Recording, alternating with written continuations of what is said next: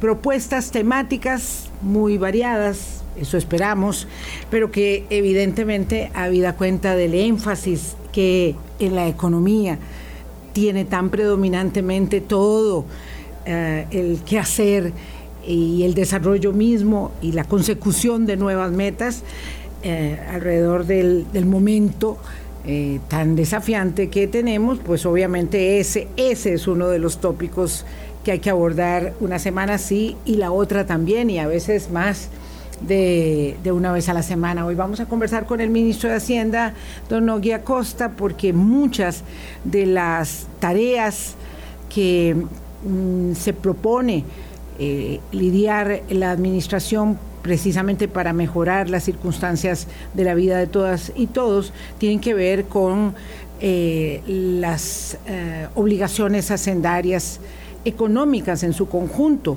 y en ello, entonces, en las espaldas del ministro de Hacienda van muchas de esas obligaciones, ahora todavía más preciso y claro, porque está ahí eh, en el anuncio de 100 días eh, que el presidente Rodrigo Chávez ha hecho para delinear un poco eh, los horizontes inmediatos de la gestión. Entonces no se trata solamente de mm, terminar de negociar el Fondo Especial de Educación Superior para el año entrante, que es en la tarea que se encuentran, y la cuarta sesión, por cierto, iba a ser ayer y no se realizó por decisión del Ejecutivo de suspenderla, de posponerla. Vamos a ver cuándo continúa. Y no ha habido anuncio, por lo menos que, que yo me haya enterado respecto de cuándo es la siguiente sesión, pero bueno, esto tiene un término muy perentorio porque el primero de septiembre el ministro de Hacienda tendrá que tener puesto en la mesa de los diputados, sea sábado, domingo o el día que corresponda, eh, el proyecto de presupuesto ordinario de la República, la autorización del plan de gastos para el año 2023, y ahí tendrá que ir sí o sí establecida la partida presupuestaria para eh, las universidades públicas del país, para toda la educación y para todos los gastos de eh, el gobierno y sus instituciones y las asignaciones y transferencias, entre ellas las de las universidades. Ojalá también una solución avisore muy pronto, no estoy hablando del presupuesto 2023, sino ya en cuanto a, las urgencias que revisten los eh, niños, niñas, adolescentes que son atendidos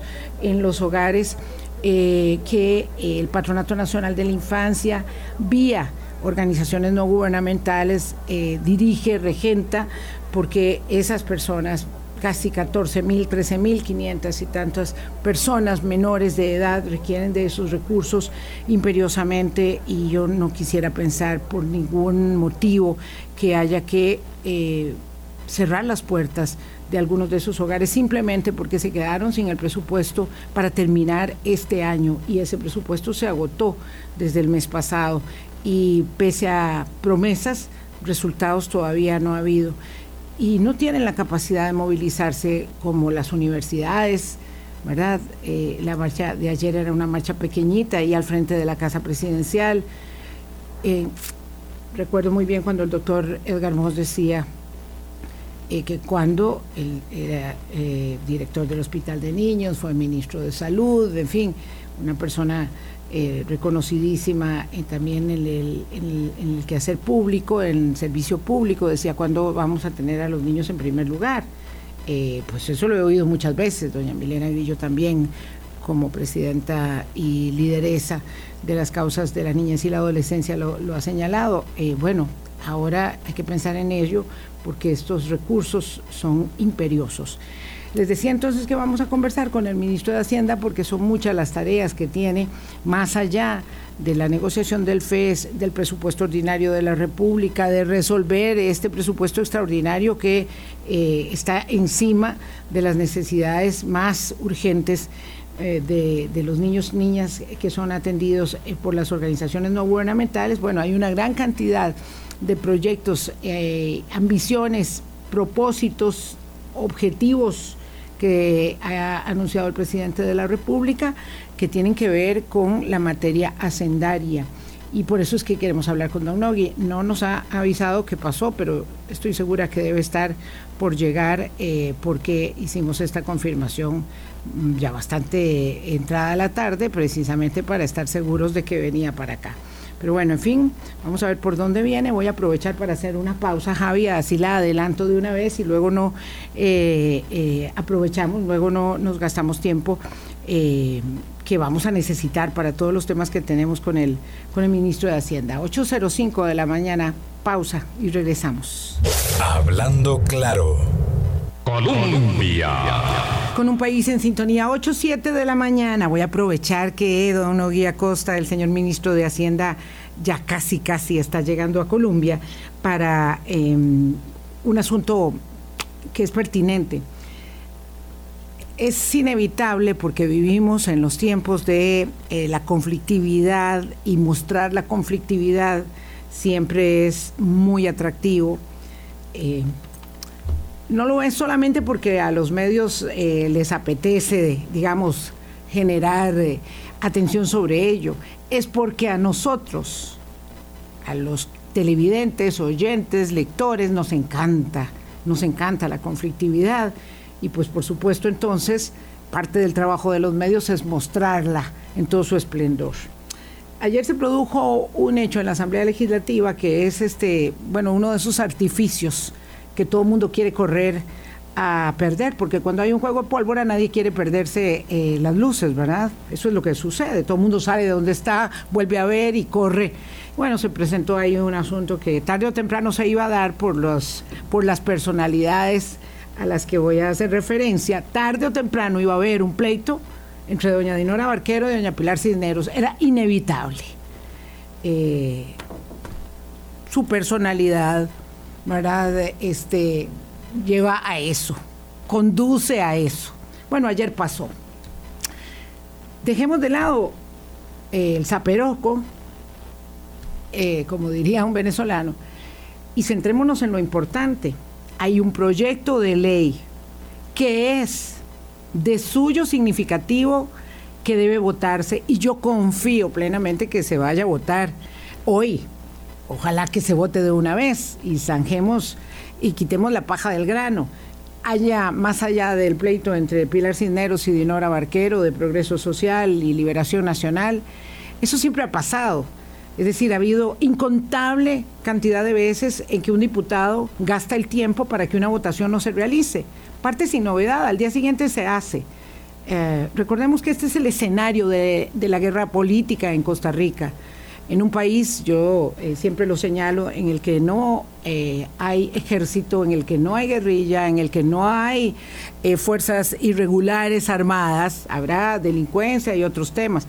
Pero en un país como el nuestro, adelante, por favor, ministro, voy a terminar esta elaboración. el escenario de la guerra política es el Congreso de la República. Y muchas veces hay un diputado que quiere gastar su tiempo para impedir una votación todo el tiempo. Esto no es nuevo. Bueno, parte sin novedad. La iniciativa del diputado José Joaquín Hernández y de, eh, creo que acompaña el diputado Bojor, que es eh, uno de Liberación, otro de la Unidad, que es la iniciativa para hacer públicos los votos de las elecciones, eh, entre otras, por ejemplo, la de los magistrados, es determinante en la era en la que vivimos y en la transparencia que requerimos. Así que yo espero que hoy, más allá del artificio y del enfrentamiento eh, verbal entre las señoras Barquero y Cisneros, la Asamblea Legislativa procure eh, ponerse una, flor en el ojal, que de hecho no lleva, muchas flores, no le alcanza para un ramito todavía, para que apruebe un proyecto de ley largamente esperado como este. Don Noguía Costa, señor ministro de Hacienda, qué dicha, porque casi se le enfría el café. No, mentira, mentira.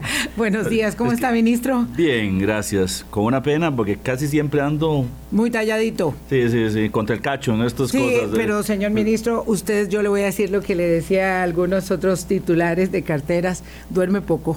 Sí. Sí, ¿verdad? Duerme poco. Sí. Realmente. Yo diría que sí. Que las ojeras lo delatan, las ojeras lo delatan, señor ministro, y no sabe cuánto agradezco la consideración de su asistencia. Decidimos estas citas ya desde hace varios días y yo, él sabe que estaba preocupada que tuviera que cancelármela eh, por, por, cuestiones de agenda, no por otra cosa. Em, hay tanto que hablar, es tanto lo que sobre sus espaldas está, ministro, que yo quisiera preguntarle para ir este, sacando temas. Eh, ¿Cómo va lo del FES? Sobre todo porque como ayer se suspendió la sesión y eso a todo el mundo lo tiene un poco inquieto, pensamos que eh, si habrá algo ahí que haga trastabillar un acuerdo o un preacuerdo sobre el que se va a continuar esta negociación, que además tiene tan pocos días de tiempo, porque es una negociación realmente muy contra la pared, la del Fondo de Educación Superior para el año 2023. Ah, yo creo que eh, tenemos un principio de acuerdo. Doña Catherine ha sido muy transparente en este proceso. Ella le ha tocado liderar esta discusión con los, eh, con los rectores. Me parece que ya estamos cerca de un acuerdo. Eh, yo preferiría que fuese ella la que se, este, digamos, la, que estuviese siendo la vocera por, por razones obvias, es su presupuesto. Y aquí hay un tema que es bien importante aclarar el FES está dentro del presupuesto de educación y por eso es que es tan importante que la negociación represente un equilibrio entre lo que significan los gastos de educación en general.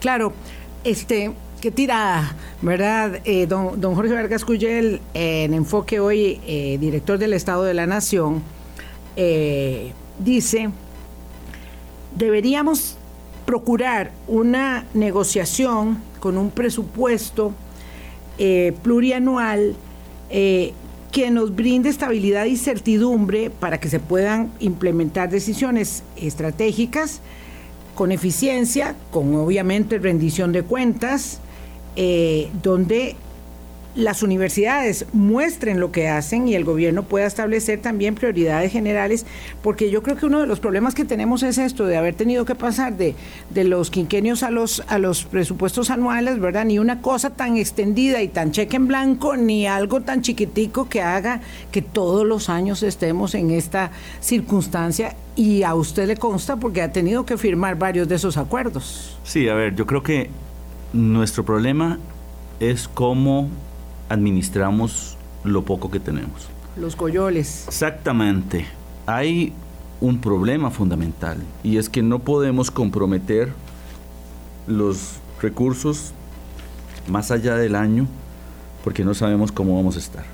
Y eso es un problema que tenemos que resolver desde la parte fiscal. Mientras no tengamos un equilibrio fiscal no vamos a tener ninguna oportunidad de hacer cosas. Creo que a lo largo de los años hemos tenido muchas iniciativas que tratan de abordar este tema.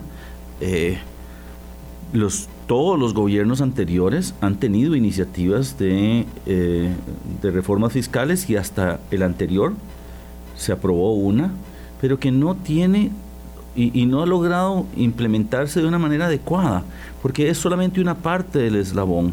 Aquí hay digamos, como dos partes en esta ecuación. Es cómo administro los ingresos que tengo y cómo administro la deuda. Y ahí es donde yo creo que tenemos una dificultad, porque ya estamos administrando el tema de los ingresos. El acuerdo con el Fondo Monetario Internacional establece que tenemos que tener un superávit primario. Superávit primario significa que los ingresos que tenemos hoy cubren los gastos excluyendo los intereses y me sobra un poquito para, para pagar intereses. Ya estamos ahí. O sea, ya estamos ahí. el problema es cómo desinflo los intereses. ¿Cómo hago algo para hacer una mejor gestión? Esto es exactamente igual que una familia que tiene varios créditos pequeños muy caros, que llega a una institución financiera, le pide un crédito más grande, refunde todas esas deudas pequeñas y se queda con una única deuda. Y eso lo que le mejora es su flujo de caja no, le, no, paga la deuda, pero sí mejora su flujo de caja y nuestro problema hoy es ese flujo de caja. Yo le voy a plantear un tema, digamos, difícil, es, eh, todos los temas son difíciles, eh, obviamente, pero usted es el experto. En el, en el, para no quitarle el dedo de reglón, en el tema de la educación, sí, la ministra tiene un solo presupuesto. Es el país es la política pública la que tiene que eh, encontrar de manera creativa y las autoridades la forma en que se le entregue a ella el dinero que requiere. Y yo sé que el 8% solo una vez se alcanzó, ella misma lo, dijo, y que está eh, en el desafío aumentar esa dotación, pero es que se ha ido rebajando. Y cuando se recorta en educación, tenemos el problema que vivimos todavía hoy, ¿verdad? De lo que pasó en los 80 cuando se decidió recortar en aras del equilibrio fiscal la dotación para la educación. Esa es eh, una deuda más cara que los intereses mismos. Yo creo que hay que ponerlo en contexto. O sea, nosotros como sociedad tenemos una aspiración a la educación. Y eso es clarísimo. Siempre hemos apostado a la educación.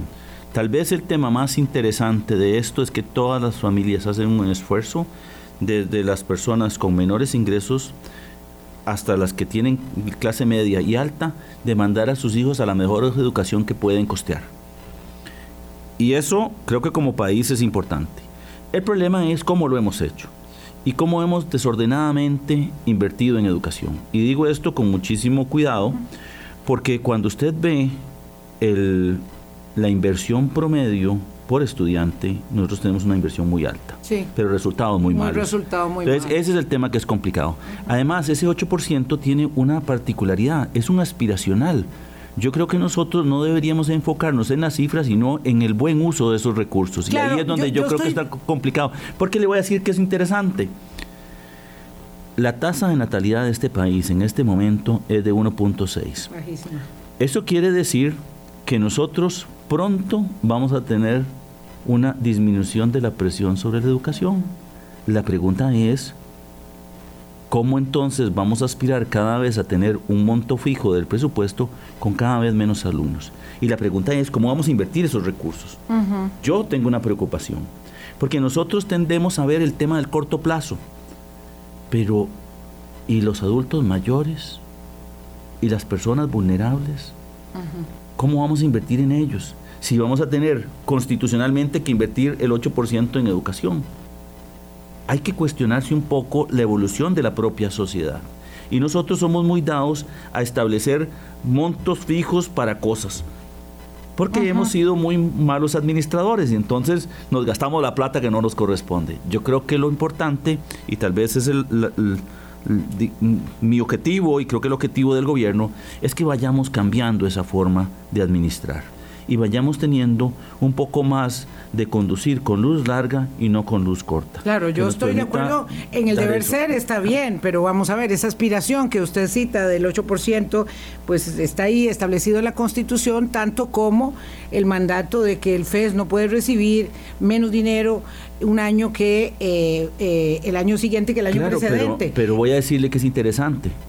La Constitución dice que tenemos que darle el 8%. En el 2000 2019, perdón, si no recuerdo exactamente, eh, no, para el 2021, con un recálculo de los 2017, subió el PIB. Y eso fue lo que hizo que bajara el monto del presupuesto. El presupuesto no ha bajado de educación. Pero el PIB subió y entonces la relación, de, eso hizo que cayera. La pregunta es, ¿yo debo seguir invirtiendo más en educación en términos nominales? Para poder llegar y llegar a ese 8% o debería estar más enfocado en temas importantes de cómo logro ahorros, de cómo vea qué es lo que está pasando. que la discusión entonces se torna, digamos, ya va filosófica y conceptualmente porque deberíamos cambiar la Constitución, pareciera, según lo que usted está planteando. Es que le voy a decir que ya la Contraloría hizo estudios. La Contraloría hizo estudios que mostraron que para el 2035 con un 5.5% del PIB usted le da el mismo nivel de educación de hace unos cinco años atrás, de, eh, digamos, presupuesto por alumno, por alumno. Y eso significa que nosotros cada vez vamos a invertir más. La pregunta es, qué es lo que vamos a hacer más en educación o qué vamos a hacer mejor. Esto es como claro, cuando claro, usted tiene... Eso, eso, no tiene que decidir la política pública, Pero por eso el les digo, no podemos, no podemos enfocarnos en que si el presupuesto es hoy, es cómo construyo yo esa educación del futuro. y por eso le digo, e, este es un tema que, que hay que abordar con la ministra. Creo que la ministra tiene ideas muy interesantes, tiene propuestas que vale la pena que la gente vaya visualizando más allá de la discusión presupuestaria. Señor ministro de Hacienda, es que este tema, eh, qué complicado, cuando lo, eh, lo importante y lo urgente, ¿verdad? Eh, chocan de esta manera.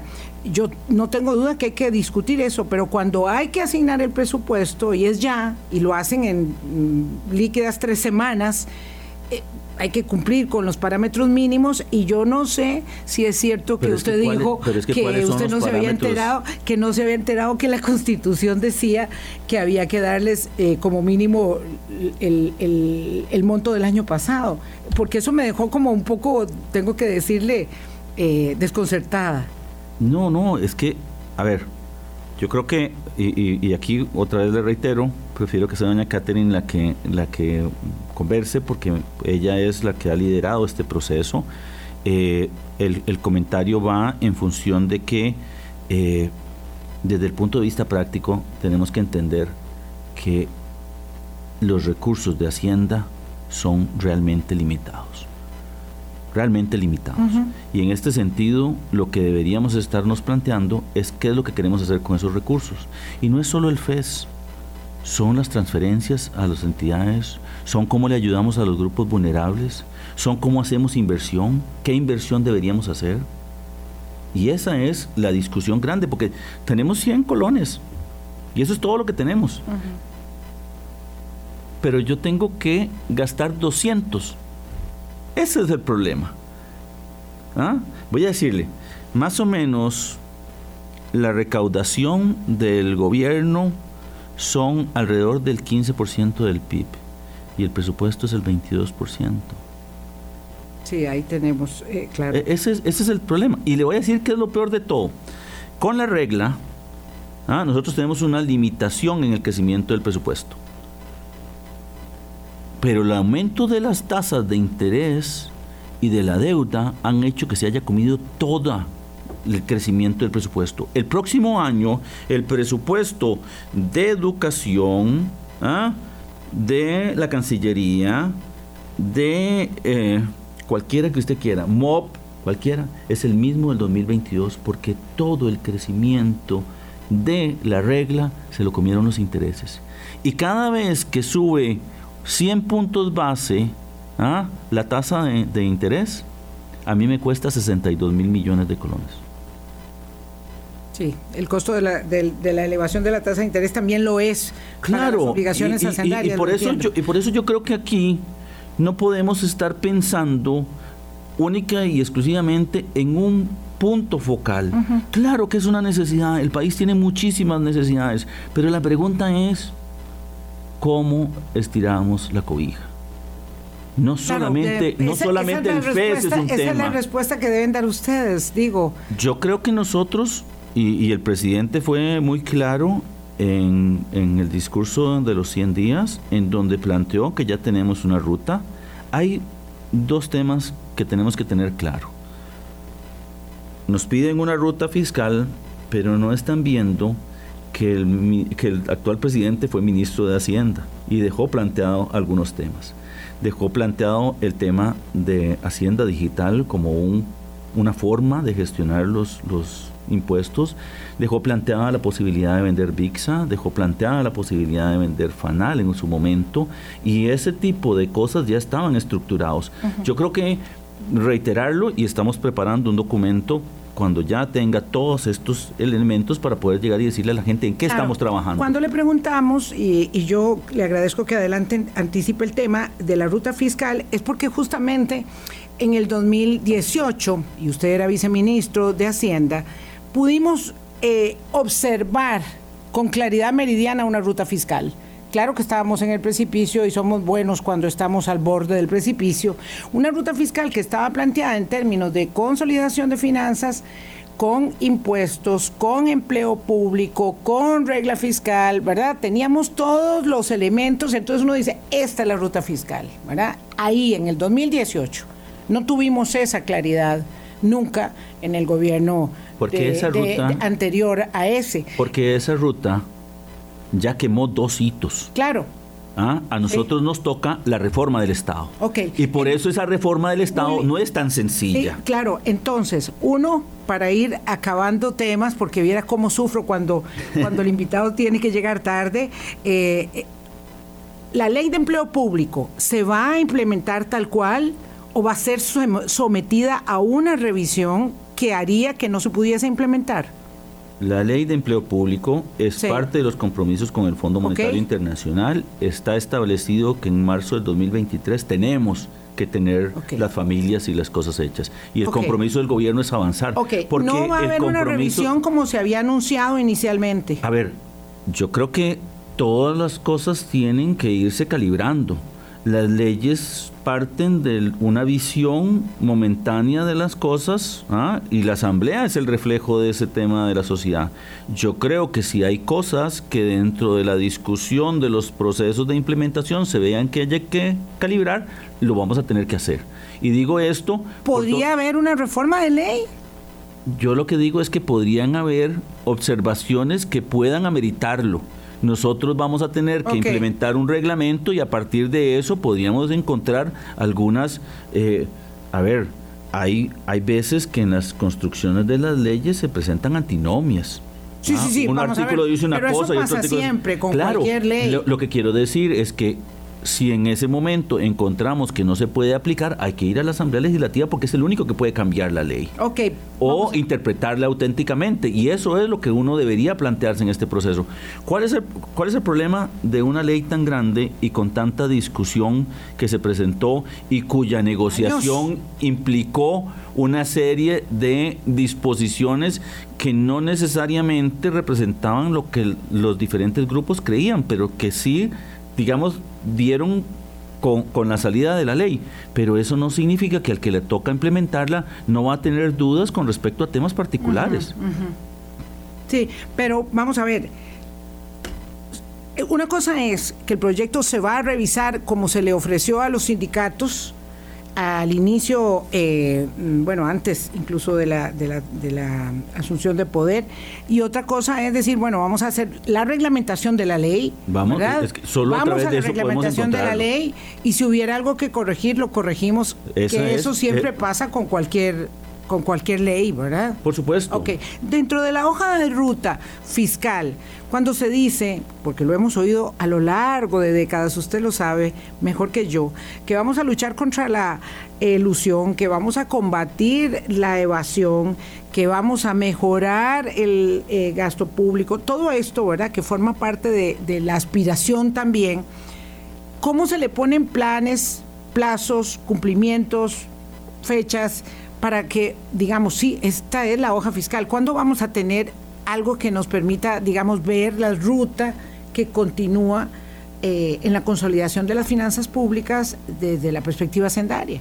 A ver, eh, creo que hay un tema bien importante. Eh, tal vez el, el parteaguas en ese proceso es Hacienda Digital. Tal vez el principal problema que ha tenido la administración tributaria a lo largo de los años es su incapacidad de poder usar digamos, herramientas tecnológicas para poder identificar esa evasión y esa ilusión. Y eso va desde la posibilidad de tener factura digital ahora para hacer prellenados de, de declaraciones, que ya estamos en esa este, idea dentro de Hacienda Digital, hasta la posibilidad de usar Big Data para poder identificar acciones reiteradas de las personas. Le voy a contar qué me pasó a mí cuando yo llegué la primera vez al Ministerio de Hacienda. Eh, y me dijeron, es que aquí usamos este, eh, un perfilamiento de riesgo para poder llegar a identificar a los que pueden estar siendo evasores. Y bueno, yo le pregunto, bueno, ahí está bien. Resulta que cuando usted hace eh, análisis de riesgo es un círculo. Porque usted recalibra cada vuelta que da cuando lo identifica. Entonces yo le pregunté, bueno, está bien, eso hacen ustedes con los que encuentran y con, que, con los que no encuentran. O sea, cuando usted llega y le hace una fiscalización y no encuentra nada, ¿qué hacen esos datos? Ah, no, no se, no, no se usan. Y yo, perdón, pero ahí usted está viendo si su algoritmo está bien o no. Porque si usted llega y solamente encuentra de las personas que perfiló el 1%, significa que su, su, su, algoritmo está malo. Porque no está identificando a las personas. Bueno, ese tipo de cosas son las que tenemos que hacer. Y ya no son batidas con policías, no, es pura tecnología. El otro tema que nos parece súper importante y que quedó establecido en Hacienda Digital fue el tema de los escáneres. Usted sabe que habían escáneres puestos en el proyecto de Hacienda Digital y ya no están. Eh, tenemos que volverlos a integrar. Me parece que es un tema importante. También es importante aclarar ¿Cómo que, ya no están? No, no están en el, manual de compras de, del, crédito. ¿Ah, tenemos que volverlos a incorporar. Un comité ejecutivo lo sacó. De la administración anterior. ¿De la administración? del Ministerio de Hacienda de la administración anterior. Sí, exactamente. Y eh, en, el, en este gobierno, entrando, se logró aprobar la reforma aduanas que cambia un concepto de contrabando, por ejemplo. Usted sabe que contrabando antes de esta reforma era solo lo que no pasaba por las fronteras. ¿Solo eso? Solo eso era contrabando. Entonces lo que tenía que hacer usted era que si usted pasaba por la aduana y su facturaba, eso no era contrabando. Pues con esta nueva ley ahora sí es. Y por eso es tan importante los escáneres, porque con los escáneres vamos a poder identificar qué viene efectivamente en un contenedor. Y ya no solamente va a ser ese eh, contrabandista que pasa por puntos ciegos de la frontera y trae mercadería. Entonces vamos a poder hacer una mejor gestión. En el tema de, este, de exoneraciones, hay un problema de fondo y es que no tenemos sanciones para quien abusa de las exoneraciones. El presidente está en este momento firmando la ley que fue aprobada al inicio de esta administración para poder sancionar a aquellos que, eh, digamos, piden exoneraciones que no les corresponde o hacen un mal uso de, los bienes exonerados. El problema cuando uno pide exoneraciones que no le corresponde es que haya alguien que se las otorga, francamente. Es decir, tenemos un, un sistema sendario tan han venido a menos por lo que usted me plantea en temas de exoneraciones, en términos de contrabando, en términos de de, verificación de cumplimiento. O sea, es que, es que da pena, de verdad. Estamos hablando del año 2021, cuando las capacidades de la delincuencia siempre además son más rápidas y mejor articuladas que las de el aparato legal institucional y esto esto suena deprimente es deprimente. Pero, pero no solamente el abuso de las exoneraciones y la falta de perspectiva, ¿verdad? Es como cuando yo oigo hablar tanto de, del tema este, de, las señales en los centros penitenciarios, y digo, pero ¿qué hacen con toda la corrupción terrible que permite eso? Porque es que los señores de la de reclusos no entran y salen de la cárcel para traerse los teléfonos y, ¿verdad? Es una cosa increíble mm, driblar ahí la realidad. Pero precisamente por eso es que tenemos que ir a la tecnología. La tecnología usa parámetros e identifica. No pregunta quién es, no tiene por qué saber quién es. Y entonces en esos procesos quitamos ese sesgo de las personas. Entonces esa, transformación digital, ¿cuándo se va a, digamos, cuándo, es un hecho? Voy a contarle que tenemos dos años de tener aprobado eso. No hemos hecho nada. Hasta ahora acaban de terminarse de hacer las licitaciones. Y voy a decirle cuál es el principal problema que tenemos. Nosotros tenemos una visión de que sean los sistemas que vamos a traer los que definan la, organización del Ministerio de Hacienda y no la organización del Ministerio de Hacienda la que defina qué van a hacer esos programas. Porque entonces estamos perdiendo... A, ver ese juego de palabras, don Nogui Acosta, ministro de Hacienda, explíquemelo de nuevo. Le voy a contar qué es lo que ocurre. Si yo llego y tengo un procedimiento que tiene muchísimos huecos, que tiene situaciones en donde hay mucha subjetividad, y le digo al programa y desarrollo un programa que replica este problema, no gané nada. Por ejemplo. Sí, mucha porosidad, obviamente. pero además. Un tan grande, uno no puede colar nada. Pero además, el problema es que lo que yo trasladé, por ejemplo, si yo lo que hacía en papel hoy era que ponerle un sello y hacer esas cosas, y le digo a, la máquina que lo que tiene que hacer es exactamente lo mismo que está haciendo el funcionario, no gane nada en eficiencia. Yo lo que necesito es que la modernización tecnológica me permita ganar eficiencia en los procesos. Y nosotros hemos estado identificando que muchas de las cosas que se han estado eh, definiendo tienen esa característica, en donde estoy replicando lo que estoy haciendo hoy y entonces no gané nada. ¿Esto es impericia de la burocracia pública? A mí me parece que es, eh, no voy a decir impericia, lo que pasa es que nos acostumbramos a que las cosas se hagan de la manera que yo quiero que se bueno, hagan. Bueno, entonces es desidia. O es corrupción, porque digo, hay pocos eh, calificativos para, para, para, para dibujar ese panorama. Yo creo que hay dos adicionales, este moral cambio, es miedo a la obsolescencia y yo creo que ahí son temas que tenemos que ir eh, cambiando. El sector público no puede ser, eh, digamos, un fin en sí mismo. por supuesto que no. Perdón. Un fin El Estado como Estado se creó para brindarle a la sociedad una serie de servicios, para permitir la transferencia hacia los grupos más vulnerables, para brindar una serie de servicios que están establecidos a lo largo del contrato social que tenemos.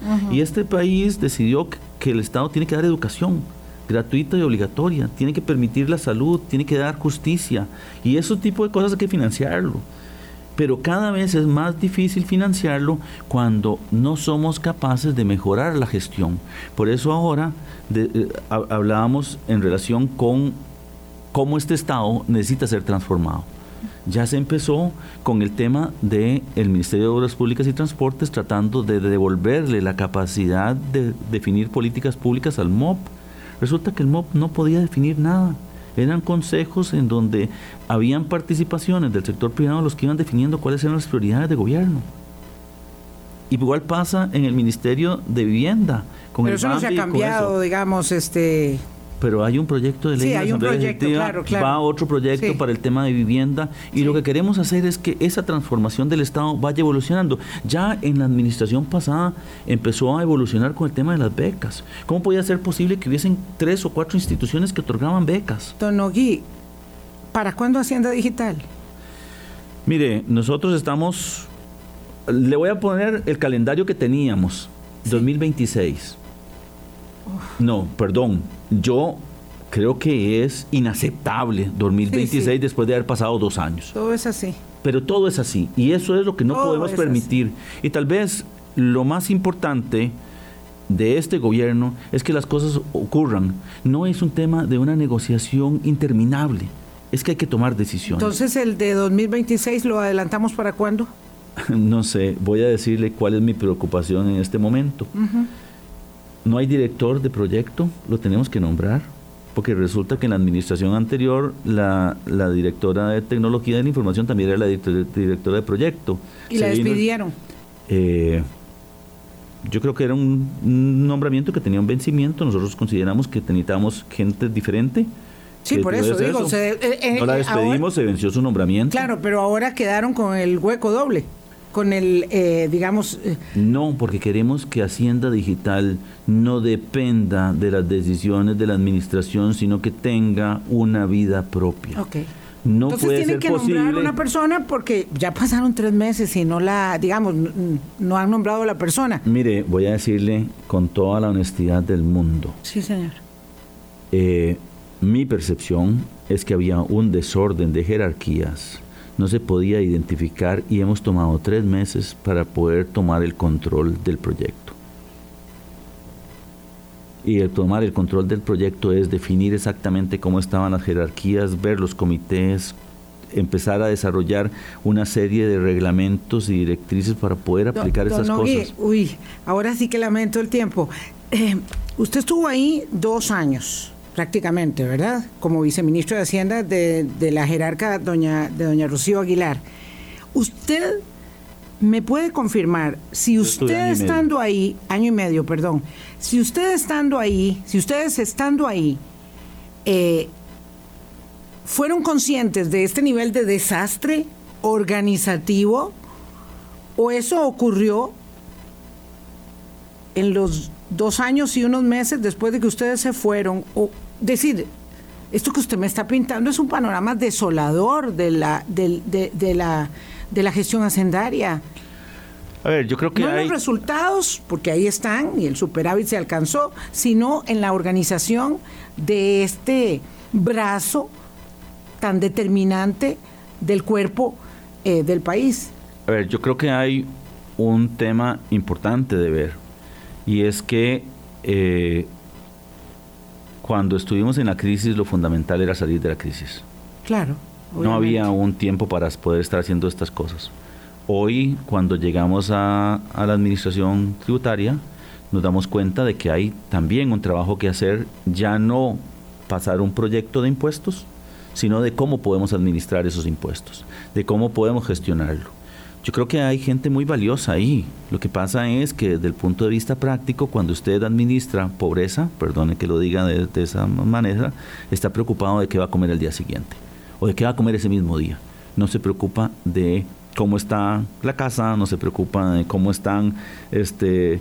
Si tiene goteras el techo. No se preocupa de eso, se preocupa de si va a comer o no va a comer. Y yo creo que hoy tenemos una gran ventaja y es que estamos en un mejor momento necesitamos hacer cosas importantes y ahí yo creo que, eh, como le dije al principio, hay una parte que es la recaudación de impuestos, pero hay una parte muy importante que es la administración de la deuda. Y, eso es lo que tal vez nos está fregando más. Y por eso los diputados tienen un proyecto de ley en la Asamblea Legislativa, que es los eurobonos, que nos va a permitir a nosotros salirnos del mercado y es fundamental. Ya, ¿Por, qué, es fundamental?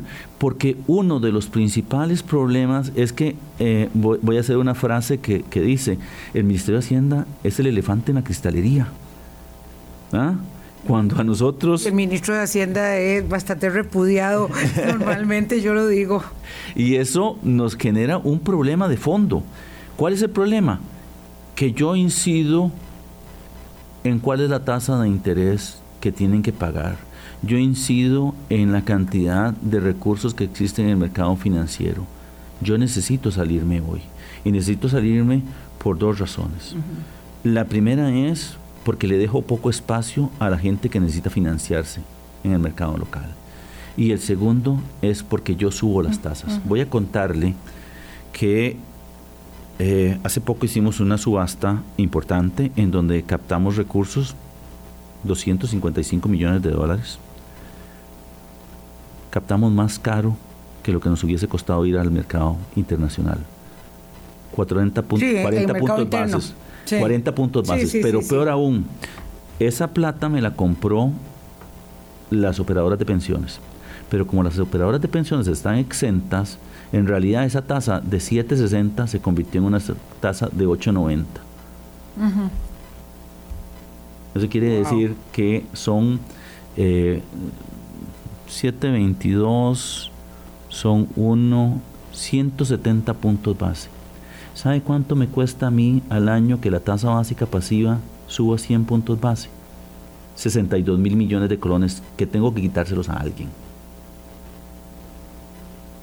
Eso es menos educación, menos construcciones, menos servicios para la gente. Permítame, señor ministro, 844. Uf, no sé, eh, si es que yo entendí que esta ah, crisis eh, del quehacer hacendario es tan grande que es, eh, o, es que de alguna manera suena que se ha magnificado esto. Ah, pareciera que el Estado es incapaz de avanzar y eso no se logra de golpeando la mesa tampoco. Ah, vamos a la pausa y regresamos. Hablando claro. Colombia. Con un país en sintonía 848. Don Novia Costa, señor ministro de Hacienda, ah, usted asegura que la ruta fiscal está clara y que podemos. Eh, yo sigo, yo sigo también eh, un poco, ah, digamos, a tientas con el tema de la ruta fiscal, los plazos, los cumplimientos. Y cuando lo escucho hablar, me parece que será casi imposible eh, consecuciones de carácter de mediano plazo. No, yo creo que hay un tema importante. La gente está viendo eh, la ruta fiscal como un proceso de una administración. Y yo voy a No, decir... venimos en ella del 18. antes. Sí. Me parece que cuando el grupo de notables que se conformó en la administración de doña Laura Chinchilla, que planteó un proyecto, dejó esbozado una estrategia. Me parece que hubo un poquito de negligencia de parte del gobierno de don Guillermo Solís. Sí. Los dos primeros años fueron un tiempo Perdido. importante, un tiempo que se perdió, pero al final de su administración planteó un proyecto de ley. Y ese proyecto de ley De la base. fue la base de la negociación, que eso es un tema interesante porque me tocó estar en, en el momento en el cual se esbozó el, el proyecto, no como parte de- del gobierno de ese momento, sino como parte de la oposición. Y en ese momento fue que se estructuró este el, el proyecto de ley de fortalecimiento de las finanzas públicas. ¿ah? Y muchos, incluso diputados que hoy están en la Asamblea Legislativa, ¿ah? participaron en ese proceso de discusión. Eso permitió sacar una reforma y permitió ir montando esa estrategia. Y es un tema de país. Por eso a veces a mí me resulta un poco interesante que la gente te pregunte cuál es tu proyecto, ¿ah? cuál es la forma en la que lo vas a hacer. Decidimos hacer un documento, lo vamos a hacer público, ya el presidente señaló una serie de elementos básicos de eso, pero vamos a hacer un documento para que la gente lo pueda Eso revisar y pueda estar- eso es, es que usted Y dice que le llama la atención que se lo pidamos, pero es que lo necesitamos entender. Digo, Claro. porque si los economistas, no, no, no los que no entendemos de la materia, los economistas lo tienen, lo traducen y nos lo explican, todos vamos a saber por dónde vamos, porque una serie de enunciados, uno tras otro, uno tras otro, sobre cómo vamos, sobre qué queremos, Sí. y que todos queremos combatir la evasión, combatir la ilusión, todo, todos queremos mejorar la eficiencia del gasto, pero ¿cómo es el punto? Ahora, renta global, que es algo a lo que se le ha escabullido. Ya no hablemos del impuesto a las grandes cooperativas que ni siquiera se menciona por ninguna parte. Lo dejamos ahí, pase, pase, ¿verdad? Renta global, que es tan importante. Esto definitivamente será parte de la negociación eh, con la Asamblea Legislativa, porque ahora sí se abrió una puerta para decir, oigan, Asamblea Legislativa, existen, los reconozco, primer poder de la República, y usted requiere eurobonos, presupuesto extraordinario, presupuesto ordinario y por supuesto si hay posibilidad de ingresos frescos y la hay con renta global, no tengo la menor duda, entonces hay que entrarle a todo ello. Este mecanismo, esta puerta que se abre con la Asamblea Legislativa permitirá en efecto eh, mejorar, porque este tema de los eurobonos está totalmente ligado a, eh, digamos, un poco ver a la Asamblea por encima del hombro. No, no, creo que hay, hay, a ver, aquí hay una situación que tenemos que discutir y que me parece que es fundamental. El endeudamiento del gobierno se puede hacer en el mercado interno, se puede hacer en el mercado externo. Se puede hacer en colones o en dólares en el mercado sí. interno. Y se hace en moneda internacional. Incluso se podría hacer en colones en el mercado internacional. Ah, sí. La pregunta es, ¿cuál es la consecuencia de endeudarse en cada uno de esos lados? En los países, lo normal que ocurra es que este proceso constitucional que existe, que yo tengo que ir a la Asamblea Legislativa para que me, me permitan ir a emitir al mercado internacional, no existe. Porque es el gobierno y es la Asamblea Legislativa, la propuesta del gobierno va con el endeudamiento ¿ah? sea interno o externo, y la Asamblea Legislativa es la que analiza el presupuesto, no solamente desde el punto de vista del gasto, sino también de cómo lo vamos a financiar. Sí, y eso no lo hacemos hoy, Sí. porque hoy a mí no me cuestionan si me endeudo en dólares, si me endeudo en colones, y el riesgo es más o menos parecido, con la consecuencia de que yo no puedo aprovechar los diferenciales de tasas dependiendo de en dónde estén mejor. Y ese es un tema que hay que discutir pero es fundamental aprobar eurobonos. ¿Por qué es fundamental aprobar eurobonos? Porque estamos en una circunstancia en donde lo que va a pasar es que las tasas de interés van a subir mucho. Yo necesito 4 billones de colones en promedio cada uno de los próximos años. 4 billones de colones es más o menos el 10% del PIB. Ese es el ahorro nacional.